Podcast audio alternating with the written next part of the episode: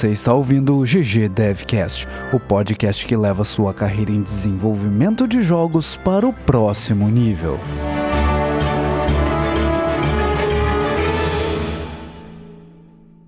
O bloco principal começa aos 14 minutos e 55 segundos. Fala galera, 22 episódio do GG Devcast, tudo de boa com vocês? Tudo de boa, Juliano? Tudo de boa, a gente tá aqui mais uma vez. O Monclar nos deixou pra ir no cooldown, no, naquele É, mesmo ele, bar que ele da gosta vez. dessa, dessa parada, né? É, E, e, na real, agora a gente começou a gravação e recebeu uma mensagem dele dizendo que eles ganharam um campeonato lá. yes, campeonato de quê? Campeonato de Rainbow Six. Olha aí, rapaz. Olha aí, o cara vai nos abandonar pra ficar jogando o joguinho, cara. É verdade. Vez Pelo né, esportes. trabalhar A gente sempre no- no desconfiou podcast. disso, né? Que ele ia eu fugir pro sempre esportes. soube. Sempre soube. Vai ser um e-esportista. Vai ser um streamer, né? Eu sempre soube. Sempre soube que não ia dar certo essa história de esporte. Mas é que é bom esse joguinho também, o Rainbow Six Siege. Curti muito. É bom, é bom. Eu, eu tenho dificuldade de, de jogar ele porque exige muito tempo. É É, verdade. difícil de aprender os mapas. É, A gente já falou sobre ele, na real. ah, é. Mas é, é, é bem complicado de, de aprender os mapas ali. Se tu não sabe, tu, tu morre rápido e fica olhando o resto do pessoal jogar. Aí é meio frustrante. se fica dando dica pela câmera. Pelo menos isso dá pra fazer. né? É, exato, fica apontando as paradas que aconteceram. Se vira um espírito, invade a rede elétrica do. Ô, ô Juliano, olha só. Oi, Eu, eu vi que a gente não respondeu mais comentários lá no site, Juliano. que feio. Coisa horrível. É. E nem por e-mail, Juliano. Que, que feio, cara. É. Muito feio, muito feio. Eu, eu só, só quero comentar que rolou uma discussão bem legal lá sobre o- os episódios com a Bruna. Ela participou da discussão, tava o Renan, o João, o Silverado, os caras de sempre. Foi, foi a, muito a legal. sobrinha isso. ca- carimbada ali. E, e tem um comentário que eu achei muito legal ali do, do Silverado, que é, que é ele falando de. Cadê? Deixa eu catar o comentário ali. Mandei. E aí ele fala ali no, no comentário o seguinte que eu achei muito legal. Eu acredito que é possível influenciar as pessoas positivamente com exemplos e atitudes bem pensadas. E que se um pequeno grupo de pessoas mostra que algo considerado certo e ideal é possível de se alcançar, os que estão à volta, mesmo sem querer, acabam abraçando a ideia. E isso é bem verdade. A gente ah, se passa a dar o exemplo e mostrar que aquilo que a gente está seguindo é possível, as pessoas em volta vão ver que sim, é possível e vão mudar seus comportamentos. né? Se, se não tem um exemplo, ninguém, ninguém consegue entender, ou algumas pessoas não conseguem entender as, as possibilidades que, que se apresentam. Né? Tem a máxima aquela que, que dizem por aí que a palavra convence, o exemplo arrasta. É E é verdade. bem verdade nesse, nesse sentido do, do que a gente falou de preconceito, de machismo. Enquanto nós não estivermos dando os exemplos positivos e mostrando que, que dá pra ser diferente, a, a sociedade não vai mudar. Alguém tem que, tem que fazer por onde primeiro, né? Alguém tem que dar o primeiro passo. Até- é, exatamente, até porque negativamente isso, isso acaba funcionando também, né? As pessoas espalham preconceito e as outras vão seguindo, espalhando mais preconceito. Né? Exatamente. E a gente recebeu um e-mail ah, de um cara aqui. Ah, pelo que eu entendi, ele quer ser programador de jogos. Eu vou responder teu e-mail depois, tá? Não te preocupa. Mas eu achei, achei importante falar aqui no, no programa também, para pode ser a dúvida de mais pessoas, né? Ele termina o e-mail perguntando: ah, eu tenho uma base de programação, mas eu queria um caminho, assim, como que eu que eu aprendo a programar? O que que eu tenho que aprender a programar? O que que eu aprendo primeiro, ah, aprendo uma linguagem primeiro, busco uma game engine, o que, que eu faço primeiro? Essa é uma dúvida ah, bem comum assim de quem está começando, porque é realmente difícil, né? ah, começar a desenvolver jogos é, é uma área muito ampla, tem muita informação a respeito de desenvolvimento de jogos por aí, e às vezes é realmente difícil de sacar o que fazer, né? E, e a dica que eu dou sempre é aprender a programar antes de aprender uma linguagem de programação. E é meio estranho falar isso, né? Ah, como é que eu vou aprender a programar sem aprender uma linguagem? Aprender sobre programação em si. Ah, lógica, estruturas de dados, engenharia de software, arquitetura de software. Ter a base de conhecimento de como linguagens de programação funcionam, como game engines funcionam, porque esse conhecimento consegue traduzir para qualquer outra linguagem, qualquer outra engine. Então, sei lá, eu entendo como game engines funcionam, tá? Eu li o livro sobre uh, arquitetura de game engines, vou deixar aqui na descrição o livro. Entendi como elas funcionam. Cara, tu vai pegar Unity, vai ser mais ou menos daquele jeito. Vai pegar Unreal, é mais ou menos daquele jeito. Vai pegar outras engines por aí, elas são todas mais ou menos daquele formato. Se tu aprendeu a base, se tu tem esse entendimento básico do, de como funciona uma game engine, tu consegue adotar qualquer uma delas com facilidade. E o mesmo vale para linguagem de programação. Se tu entender como é que é a estrutura de um programa, como é que tu te comunica com a máquina através de uma linguagem de programação, tu vai aprender qualquer linguagem de programação com muita facilidade. Óbvio que no, nos dias atuais a gente fala muito de Unity, Unreal, então opções de linguagem de programação para trabalhar com jogos C++ e C Sharp. C Sharp, a documentação do MSDN da Microsoft é sensacional. Vale a pena dar uma olhada no site, tem vários exemplos. Tem vários tutoriais lá, tem tutoriais da comunidade que, que são muito legais também. Eu vou ver se eu deixo alguns links aqui no, na descrição do episódio. E fora isso, C, cara, tem dois livros que são muito bons, que eu não lembro o nome, o nome deles em português, mas um é o Effective C e o outro é More Effective C. São dois livros que falam da linguagem e, e, trazem muitos exemplos de como programar de forma efetiva em C++. Não recomendo o livro do Bjarne Stroustrup, apesar de ele ser o criador da linguagem. O livro dele é um manual da linguagem. Então, se tu não tem conhecimento para entender o que, que ele está falando ali, pode ser uma leitura meio pesada para quem está começando. Eu acho que tá faltando uma dica aí, Baldi. Qual é a dica, Júlio? Uma dica de um podcast que fez um episódio sobre. é verdade. a gente já fez um episódio sobre programação, inclusive, e sobre a importância de, de programar. E o nosso episódio foi menos focado em programadores em si, mas tem muito conteúdo ali que vale a pena. Vou deixar o link na descrição também. Era mais sobre Bem a importância, lembrado. né? Exato, sobre mas a gente acabou falando uh, sobre pessoas que não são programadores aprendendo a programar, então tem, tem conteúdo sim, que vale a pena lá também. Até isso sobre Engine, não, não lembro quem falou, mas é muito verdade, e eu vou repetir aqui, que tu aprendeu uma engine que tá muito, tá muito popular no mercado agora, tipo a Unity, Unreal, é interessante para as outras desenvolvedoras de engine que elas sejam semelhantes para que na hora de migrar as pessoas não seja uma barreira muito grande. Então até estúdios muito grandes escolhem por engines mais populares para conseguir ter mais opções no mercado, né? Contratar mais pessoas também. Exatamente, exatamente. Uh, todas acabam seguindo a mesma linha de desenvolvimento, a mesma arquitetura, a mesma estrutura de, de componentização. Uh, se tu olhar o código, o core das, das engines hoje em dia é muito parecido. Assim. Uh, eles não chegam a se copiar, mas a, a arquitetura se mantém, porque as pessoas aprenderam a desenvolver daquele jeito é o jeito que deu certo, é o jeito que vem sendo usado atualmente. Legal. Muito legal. Mas sim, vou responder teu e-mail depois com, com informações mais direcionadas ali, que tem, tem alguns outros pontos que são interessantes no e-mail do cara. E vamos responder o e-mail de todo mundo também, que a gente não respondeu ainda, desculpa. Yes, vamos. vamos. E Juliano, tem jogo de destaque para hoje, Juliano? Então, olá, amantes da sétima arte. Eu tô com. eu tô com o choque de cultura na cabeça, então eu tô mandando memes que hoje eu fiz quase uma maratona de choque de cultura. choque de... Eu não conhecia o choque de cultura, o Juliano me apresentou o choque de cultura. Eu recomendo pra, pra todo mundo aí, porque dá umas risadas muito, muito bom. Eu, eu achei engraçado e sim, nós temos um jogo de destaque chamado King. King. O King eu King. dei uma jogada aqui é do estúdio Cat Nigiri e tem o site deles, vocês podem dar uma olhada lá, tá disponível no Game Jolt no itch.io. Quando vocês forem baixar, dá pra dar aquela contribuída, porque tá no, nos dois, é sugerido ali uns 10 dólares, acho muito justo. Já dei uma contribuição, recomendo que vocês dão um apoio aos desenvolvedores aí também, porque o trabalho tá de uma qualidade bem bacana.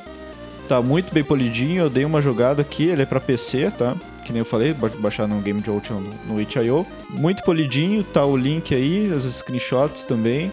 Tô achando bem eu, bacana, eu bem te divertido. comentei que, que ele me lembrou aquele, aquele jogo que a gente citou antes lá, o Until Dead.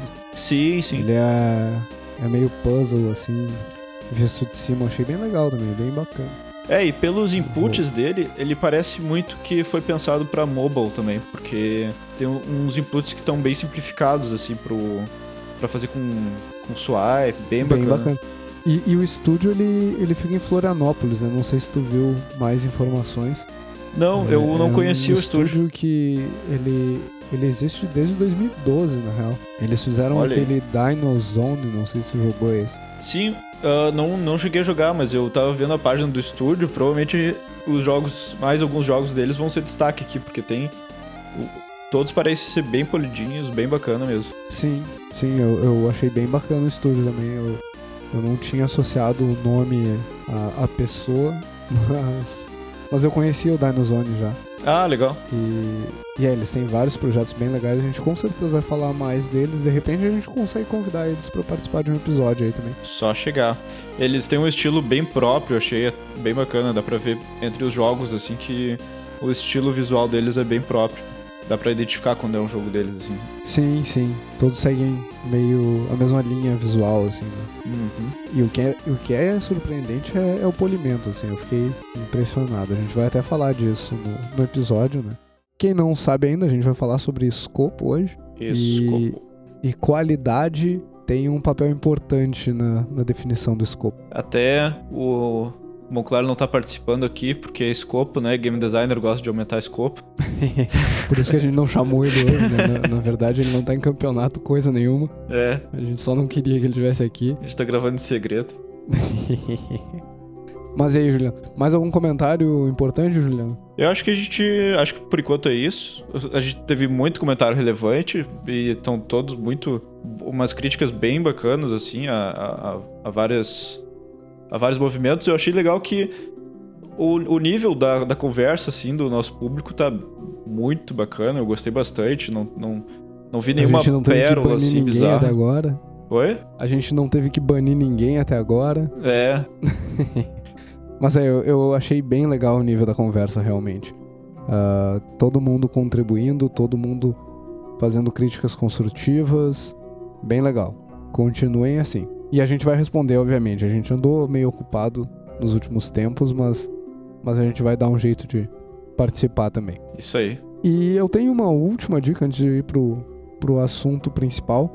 Eu quero recomendar um livro. Ah, o Sican sempre reclama que a gente parou de recomendar livros, então vou voltar a re- recomendar livros aqui. Eu vou recomendar um livro que eu li essa semana e ouvi essa semana, na verdade, no Audible, que é o Phoenix Project. É uma novela sobre problemas de TI.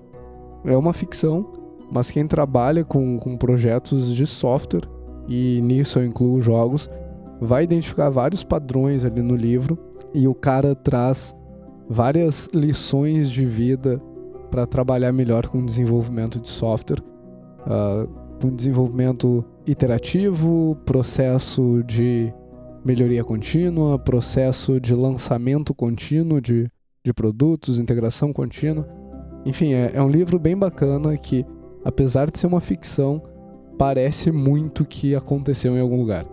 Tem horas que não, é Excelente. óbvio, é óbvio que eles copiaram uma empresa, não, não tem como.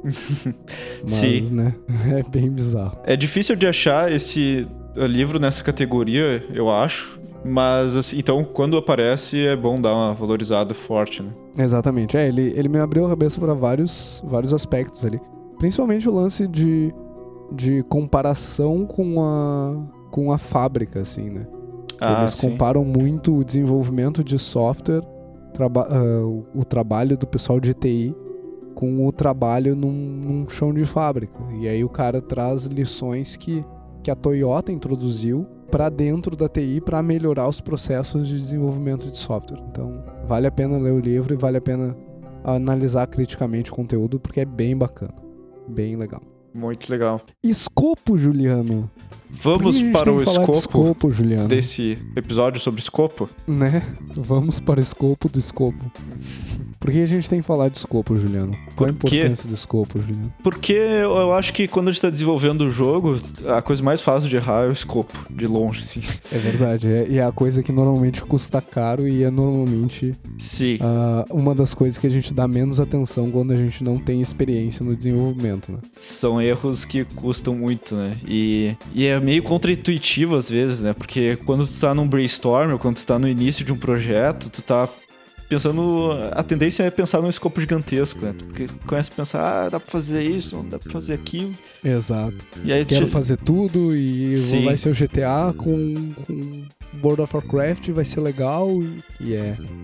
E nunca é. É, e a gente vê bastante no com- comentários assim no ali naqueles a gente vê pelos jogos que foram lançados assim e, e comentários em naqueles em, em sites de, de jogos a gente vê assim ah por que, que o Brasil não faz um GTA por que que e geralmente é uma percepção de alguém que não tem muita experiência, porque qu- quanto menos experiência tu tem, maior teu escopo. Tu vai tentar abraçar o maior escopo possível, né? Exato. Te falta a análise crítica do que tu consegue fazer com os recursos que tu tem disponíveis. né? Sim, entender o E- e custo daquilo que tá é- desenvolvendo.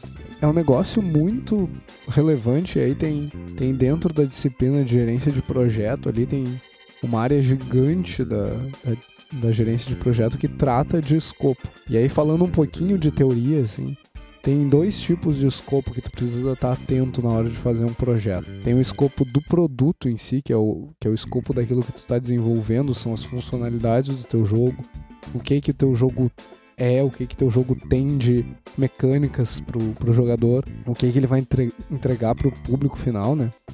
E tem o escopo do projeto, que é o trabalho que tu precisa fazer para atingir aquele produto, para resolver as funcionalidades daquele produto. E normalmente é nesse escopo, na, na junção desse escopo, do escopo do projeto com o escopo do produto, que as pessoas erram. Que Uhum. fazer o escopo do produto e desenhar o produto é, é razoavelmente fácil. Tu sai viajando e, e começa a falar ah, de milhões de funcionalidades e milhões de mecânicas e tu esquece de avaliar qual é o trabalho que é necessário para cumprir com, com esse objetivo, né? Deixa eu ver E se eu não- entendi.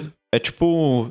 Um serve pra balancear o outro. Tu tem que ter um escopo de time grande pra pegar uma demanda grande, por exemplo. Exatamente, exatamente. Tu, tu tem que entender quais são os seus recursos e, e é nessa hora que o escopo do projeto entra em ação que tu vai começar a desenhar, ok, pra fazer essa mecânica aqui. Que tarefas eu preciso fazer? Ah, eu preciso fazer isso, isso, isso, isso, isso.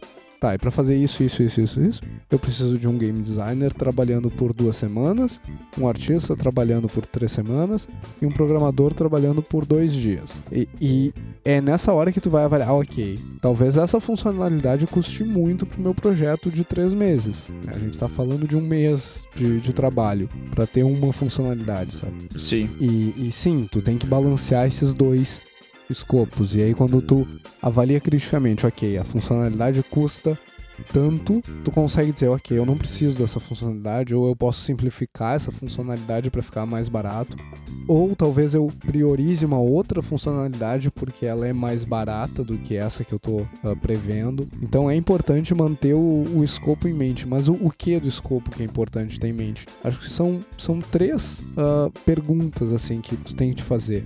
É o que, o quanto e até que nível. E aí a gente falou ali atrás da, da qualidade, assim. O até que nível é qual é o critério de, de aceitação para dizer essa funcionalidade está pronta, essa tarefa está pronta. E eu tô falando de produto e projeto. Produto é a funcionalidade, como foi definida lá pelo game designer, está pronta. Ela atende o que o game designer esperava. As tarefas estarem prontas significa fiz o trabalho que era necessário para atingir aquela funcionalidade. Então são coisas que parecem a mesma coisa, mas elas são levemente diferentes. E é importante ter as duas em mente. O que é exatamente o que, que tu vai fazer, o que, que tu está fazendo, qual é a funcionalidade, qual é a tarefa que tu está desenvolvendo e quanto são os recursos envolvidos no desenvolvimento dessa, dessa funcionalidade. Normalmente é o que a gente esquece de prestar atenção. Normalmente é o que a gente deixa para trás. É que recurso que eu preciso, quanto de dinheiro, quanto de pessoas, quanto de máquina, que ferramentas eu preciso, enfim, é, é bem fácil de, de, negligenciar o custo de desenvolvimento de funcionalidades, o custo de desenvolvimento de trabalho, né? É bem difícil, porque não é algo intuitivo, né? Depois de um certo número de. de por, por exemplo, tenho que produzir um personagem, mas eu tenho que produzir, sei lá, outros 50 personagens. Depois, uh, mensurar isso não é intuitivo, né? Tu precisa entender qual é o custo de produzir um e aí calcular para produzir esses outros, né? Quando fica exato, muito exato. larga escala, é difícil de, de tu conseguir mensurar uh, no feeling, sabe? Não, não tem como tu mensurar no, no, no feeling. Tem que ser um negócio consciente. Até Exato. Tem e, muito... e aí é como tu falou, né? É, é, da experiência, assim. As pessoas avaliam uma quantidade de, de funcionalidades grande e sem experiência acha que é simples fazer aquilo tudo, sabe? Sim. Tu, tu precisa ter a vivência de, ok, eu consigo fazer tanto em tanto tempo com tanta equipe. Se tu não tem isso na, na cabeça, é difícil de fazer essa estimativa, né? É, exatamente. E, e tem muito. Acontece muito de, por exemplo, tu estimar algo de. Ah, pensa assim, ah, eu vou fazer esse, esse botão aqui funcionar. Ah, mas fazer um botão funcionar é muito simples, só tenho que linkar ele a alguma outra tela. Mas aí tu. E daí tu pensa assim, ah, isso daí vai me levar 15 minutos. E aí tu esqueceu, por exemplo, que 15 minutos é o tempo da tua máquina ligar, às vezes. Exato. É, e é que... é importante isso, pessoal. Sim, fatores externos. Isso, né? uh, eu vejo muito desenvolvedor ali, aí falando de programação mesmo, muito desenvolvedor negligenciar na hora de, de avaliar quanto vai, quanto de tempo vai precisar para fazer uma, uma atividade, desenvolver uma feature. O pessoal esquece tempo de teste, tempo que, ah, que a máquina leva para fazer um build, tempo que leva para carregar um build no celular, tempo que leva para baixar um build do, do servidor. Enfim, é, é um monte de coisinhas que parecem nada, parece pouco, mas no final das contas elas pesam muito no, no bolso do, do desenvolvimento do projeto. Né? Outras, outras partes do jogo que podem ser afetadas também por aquela alteração, né?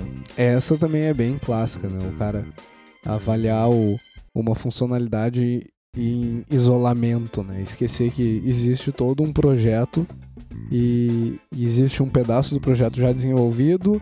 Vamos fazer mais uma funcionalidade e esquece de avaliar todas as 300 que já estão lá né? e o impacto é, isso... dessas modificações. Isso eu acho que é uma coisa bem difícil assim de, de prever assim. É.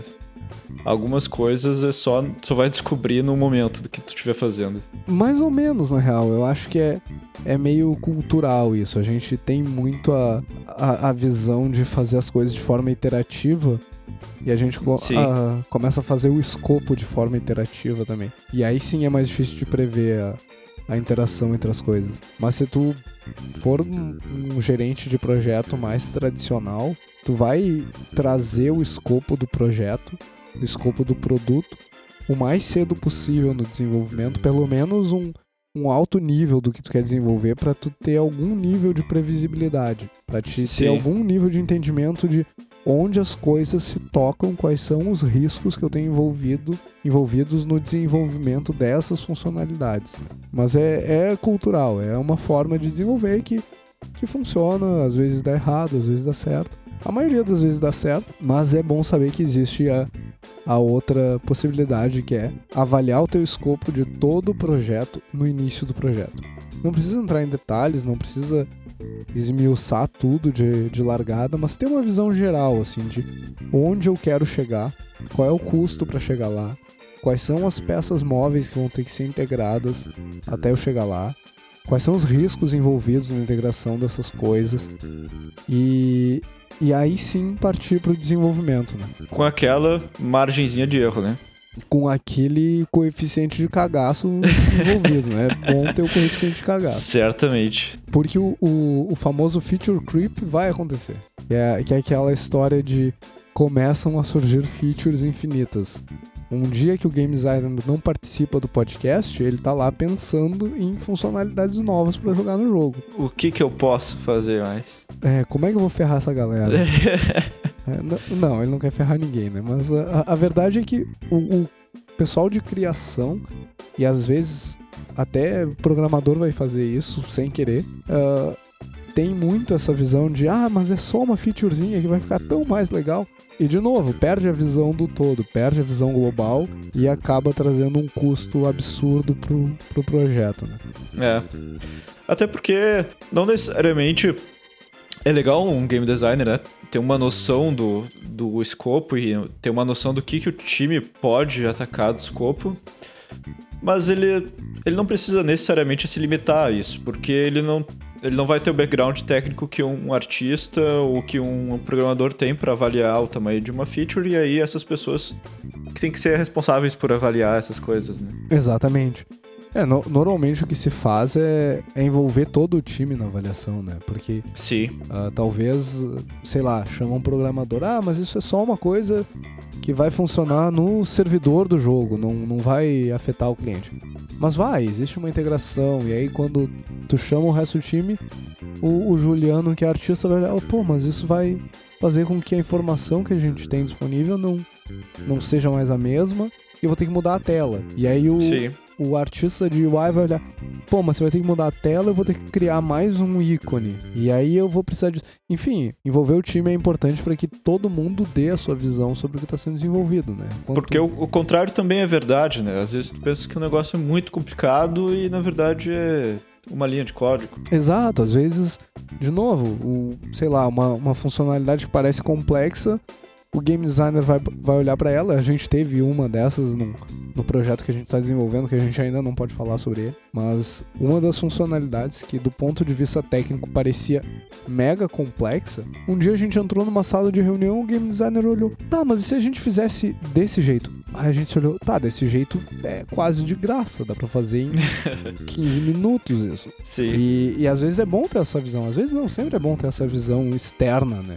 Na hora de avaliar o que vai ser desenvolvido. Sempre ajuda. E como é que tu. Como é que tu tem uma noção do escopo final do projeto? Como é que tu tem uma, uma, noção, uma boa noção do, da quantidade de features que ele vai precisar, da quantidade de polimento que ele vai precisar? Eu, eu acho que depende do time, assim. Eu, eu já vi gente fazendo de duas formas diferentes. Já vi gente construindo o, o escopo com base na quantidade de poder que a pessoa tem para fazer a, as coisas, baseado nos recursos disponíveis. Então vou dizer, ah, meu projeto vai ser desenvolvido em seis meses, eu tenho oito pessoas, o que, que eu consigo fazer com essas pessoas? E aí tu vai definir o nível de qualidade de acordo com, com a quantidade de tempo disponível, né?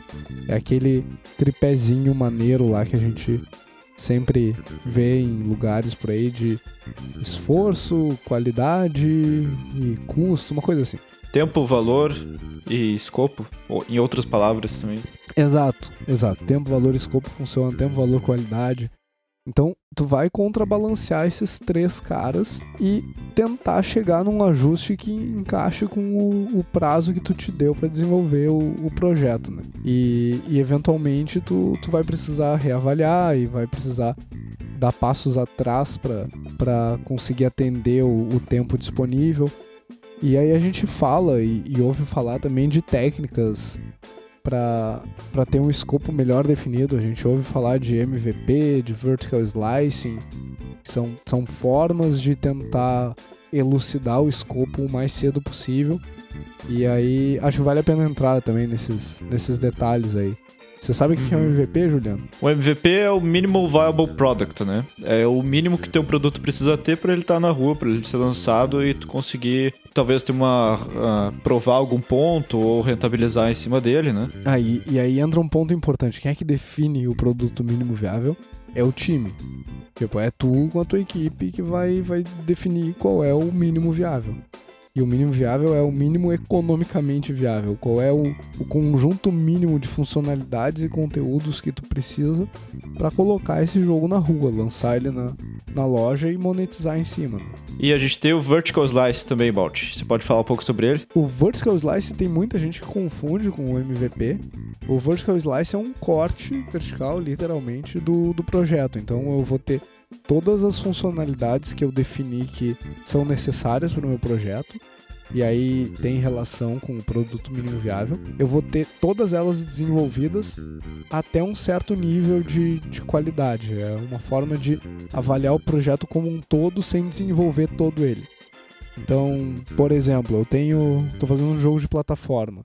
Meu Vertical Slice vai ter uma fase, um personagem, um inimigo, um prop, uma mecânica de, de tiro, uma arma só. São todas as funcionalidades de um jogo de plataforma, mas elas estão todas no estágio inicial de desenvolvimento, elas não estão concluídas ainda, sabe? Uhum. E aí é uma forma de, de avaliar se, por exemplo, definir o MVP do meu projeto, definir qual é o conjunto mínimo de funcionalidades que eu quero para esse projeto. Na sequência eu defino, ok, Daqui dois meses nós teremos um corte vertical do projeto. Para que, que serve isso? Para avaliar se realmente aquilo que tu definiu como conjunto mínimo de funcionalidades é de fato o conjunto mínimo de funcionalidades para o teu jogo ser divertido, para o teu jogo ser rentável, é uma forma de avaliar todas as features e mecânicas trabalhando juntas, sem desenvolver todas, todas elas até, o, até a completude, né? Com a qualidade máxima que tu definiu quando tu estava definindo teu escopo. E a quantidade mínima de conteúdo também, né? E o bom disso é que tu pode usar esse desenvolvimento para conseguir prever o desenvolvimento do conteúdo que está faltando, né? Do,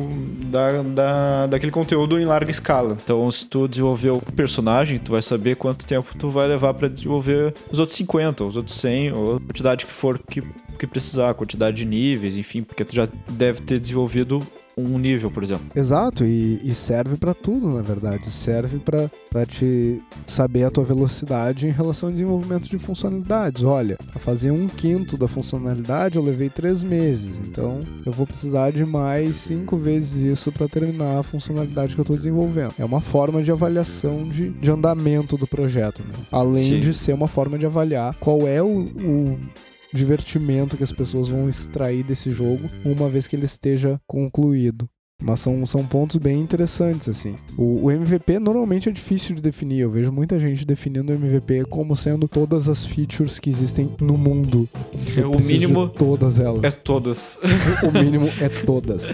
Não, nunca é todas. Você tá fazendo um jogo de plataforma, o mínimo que tem que acontecer é: tem plataformas fixas, teu personagem anda pros lados e pula, e talvez nem pula. Ah, vai, tem que pular, né? No mínimo tem que pular e tem que ter desafio. Qual é o desafio? Ah, é um inimigo que atira. Dá pra lançar? É divertido? Ah, seria legal se tivesse um inimigo que atira e voa. Legal. Precisa de mais alguma coisa? Não. Isso é suficiente. E esse é o teu mínimo viável. Esse é o teu caminho crítico de desenvolvimento de projeto. É nisso que tu vai focar a maior parte dos seus esforços, desenvolver essas funcionalidades. Ah, seria legal se tivesse um golpe especial que, que fica 3D e não é mais de plataforma. Pô, legal. Se não der para fazer isso, azar.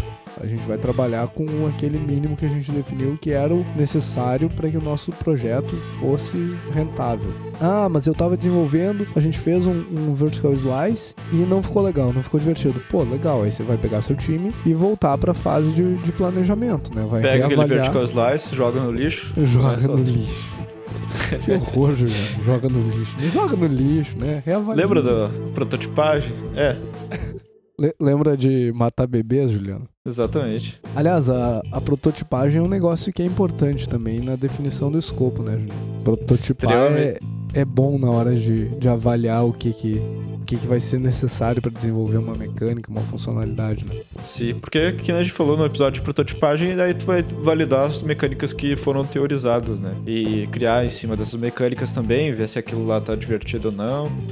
E aí definir se o bom é que tu já vai sair com um gostinho do que, que precisa pro teu MVP, né? E pro teu vertical slice. Não vai Exato. sair com tanta noção de tempo de desenvolvimento da prototipagem, né? Porque a prototipagem é mais para te matar tudo o mais rápido possível, né? Produzir Sim. algo jogável o mais rápido possível. Voltando lá no episódio de prototipagem, não é para ter a qualidade final, não é para ser Exatamente. final. E, e, tem muita gente que confunde protótipo com, com MVP ou vertical slice slicing e não é um protótipo, é um protótipo, é um troço que literalmente tu vai jogar fora depois. Não, não tem outra função que não entender aquilo que precisa ser desenvolvido um pouco melhor. Tanto que a gente fala de, de formas de protótipo e, e fala de protótipo em papel, por exemplo. Não é um troço que pode ir pro jogo, não é um troço que pode ir pra, pra Play Store. É um negócio que serve só para avaliar uma mecânica que está sendo desenvolvida. E se a gente começar a pensar mais menos no escopo do projeto e mais mais no escopo do time. Como assim? Por exemplo, a quantidade de, de pessoas que tem no time, a expertise de cada um. Se tu tem daqui a pouco um time que é muito é bem especializado na parte da programação, mas tem um déficit na parte de arte, por exemplo, como é que a gente vai conseguir testar esse time para criar um escopo de projeto que seja adequado para o escopo desse time, né? Para o escopo de time. Hum, isso é interessante e isso, de novo, acho que só vem com experiência. A gente precisa uh, fazer algumas coisas com esse time antes de entender qual é a capacidade real de desenvolvimento desse time. E aí, fazer um protótipo, por exemplo, pode ser uma forma de, de avaliar essa galera, de tentar entender como é que eles trabalham. Sim. Fora isso, obviamente, tu, tu vai, de, de forma inteligente, adaptar o teu escopo para os recursos que tu tem disponíveis, né? Não adianta nada eu, eu pensar em fazer um jogo 3D se eu só tenho artistas 2D no meu time. Não adianta nada eu, eu pensar em fazer, uh, sei lá, um jogo baseado em, em música clássica se o meu sound designer só conhece música pop e não, não se dá bem com música clássica. É, tu vai avaliar aquelas pessoas na hora de montar teu escopo também. Eu acho Ah, que isso é um dos motivos pelo qual é, é difícil de fazer um jogo com um time que é todo novo, assim, né? Exato, é bem difícil. Normalmente, o que, o que se diz em gerência de projeto, quando tu tem um time que é totalmente novo e que normalmente é a primeira vez que estão trabalhando juntos, é que isso vai dar errado. É, é- e é, é tradicional isso. Todos os encontros de gerência de projeto que eu já fui na vida se fala isso. Olha, teu time é todo novo, parabéns. Teu projeto vai falhar. Só te cabe saber quando que ele vai falhar, mas ele vai falhar. Não, não tem como, porque as pessoas. Aí, aí já foge até da, da questão do escopo do projeto. Primeiro que sim, definir o escopo do projeto ah, vai ser difícil porque tu não conhece as forças e fraquezas do time. Tu não vai conseguir focar as tuas funcionalidades no que o teu time faz de melhor. Tu não vai conseguir prever os riscos de desenvolvimento de funcionalidades pensando no que o time tem de, de fraquezas. Porque tu não sabe quais são as fraquezas do time, tu não sabe quais são as forças do time. Então Sim. foge um pouco do, do escopo até. Mas é, é clássico isso. Quando, quando um time é 100% novo, as chances de que as coisas deem, vão dar errado crescem exponencialmente.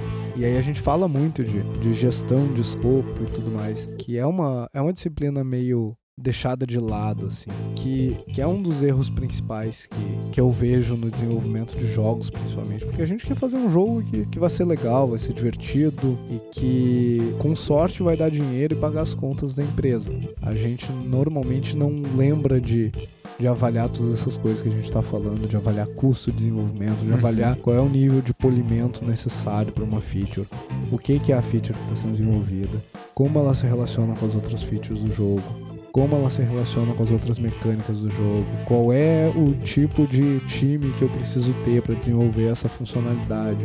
E aí o que acaba acontecendo é, é aquele transbordamento de, de atividades, e aí tu chega num- numa empresa menor, menos experiente, tu vê um, um Kanban board, aqueles, vê aquele quadro cheio de post-it na parede Clássico. Clássico, assim, e aí tu chega lá, ah, legal, cara, vocês estão fazendo esse projeto pra, pra daqui quatro anos? Não, Sim. não, é, é pra daqui dois meses. É, não, não, não é dois meses. Vocês têm quatro anos de trabalho aqui e vocês não conseguiram avaliar o escopo que vocês definiram ah, do ponto de vista de recursos. Vocês avaliaram, tudo faz sentido, tudo é bacana, tudo combina, tudo conversa, mas vocês têm três pessoas trabalhando e vocês têm 12 anos de trabalho aqui. 12 dividido por 3, vocês têm 4 anos de projeto. E aí ficam te olhando com aquela cara de, nossa, até que faz sentido. É. Mas acontece e, e não é não é burrice, é de novo, é falta de, de experiência. A experiência te faz melhor em entender escopo, em definir escopo e, e definir o custo de desenvolvimento das coisas. Isso quer dizer, então, que as pessoas experientes sempre acertam o escopo? Claro que não. É óbvio que não. Toda vez que tu tem um desafio novo pela frente, tu vai, vai cair na, na mesma, no mesmo É por isso que balde. A, gente faz. É por isso que sempre se faz MVP, Vertical Slice, essas técnicas para se entender o escopo, né? Não, não significa que daqui a pouco um desenvolvedor super experiente que não vai precisar provar antes o que que. a- provar que vai conseguir manejar aquele escopo, né? Cumprir Exato, aquele escopo. e aí a gente faz isso, o Juliano falou, faz o protótipo para entender como que essa essa funcionalidade funciona, como a gente pode desenvolver ela, de que forma a gente pode otimizar o trabalho para atingir esse objetivo. A gente define o mínimo produto viável para ser um guia do desenvolvimento do projeto. A gente define um vertical slice para um determinado período do projeto para tentar entender como que todas essas funcionalidades conversam juntas e aí nesse momento a gente vai reavaliar o mínimo produto viável, vai entender que olha, a gente tinha definido que essa mecânica era extremamente importante para o projeto, mas na verdade não, a gente pode tirar ela do, do caminho crítico do desenvolvimento ou pelo contrário, a gente vai perceber que olha, essas mecânicas que a gente tem aqui, o jogador vai poder jogar o jogo quando a gente tiver todo o conteúdo por 3 horas. Nosso objetivo era que ele jogasse por 12 horas. Legal, Sim. a gente precisa de mais mecânicas, mais conteúdos para conseguir cumprir esse objetivo de negócio que é manter o cara entretido por 12 horas. Então, todas essas técnicas servem para fazer o acompanhamento do projeto. Né? A gente vai uh, variando, vai reavaliando o projeto iterativamente até que ele esteja pronto. E normalmente o que define que ele está pronto, e, e, aí o Juliano vai me corrigir se eu estiver errado, mas normalmente o que define quando está pronto é o prazo. Acabou o prazo, está pronto. Normalmente é, Olha é assim que funciona o desenvolvimento de jogo. A gente não, é. não tem esse pensamento uh, crítico e, e, mais amadurecido que a gente vê em outros setores de desenvolvimento, em que a gente pensa não no prazo, mas pensa no que precisa realmente ser desenvolvido. Tem empresas, óbvio que, óbvio que desenvolvem e tá pronto quando tá pronto. É a filosofia da Blizzard que a gente ouve falar aqui. Vai estar tá pronto. É, depende do quanto que tu consegue flexibilizar um desses fatores do tripé, né? Exato. Se, se tu tem dinheiro para flexibilizar dinheiro, tu vai contratar mais gente para manter o prazo e a qualidade que tu definiu. Ou não, eu não tenho dinheiro, eu não tenho pessoas, então tu vai ter que flexibilizar o tempo, vai ter que aumentar teu tempo. Ou, ou não tenho dinheiro, Corta não tenho pessoas, você vai ter que cortar o escopo, vai ter que cortar a qualidade. Não, não tem magia. E o tripé é um tripé. E o escopo, então, ele, ele é orgânico, né? Inclusive, ele não.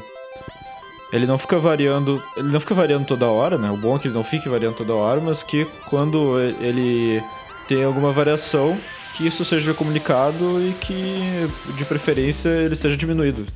Exatamente. no, o tempo, o valor não se mantiveram os mesmos. Normalmente a resposta certa é corta o escopo. No, normalmente. É, exatamente. Mas é isso. Eu, eu não sei se você tem mais alguma coisa, Juliano. Acho que a gente pode deixar pro pessoal comentar e a gente seguir respondendo por ali, conversando com o pessoal por ali. Acho que as conversas estão sendo bem, bem bacanas. E uhum. também vou puxar o pessoal para conversar. E para dizer, olha só que legal, gente, a gente tem um escopo definido aqui pro programa e acabou o escopo. Exatamente. Não, não vamos adicionar mais funcionalidades aqui nesse, nesse episódio. Estimamos bem esse escopo aí. Estimamos bem. E a gente segue aí fazendo nossos episódios de 40 a 50 minutos. A gente não quer que vocês torrem todo o tempo da vida ouvindo podcast, né? A gente quer que vocês estejam lá fazendo jogos porque é isso que importa na vida. E é isso. Por mim, eu não tenho mais nada a dizer. Parabéns pro Monclar pelo campeonato lá na. na esqueci o nome da.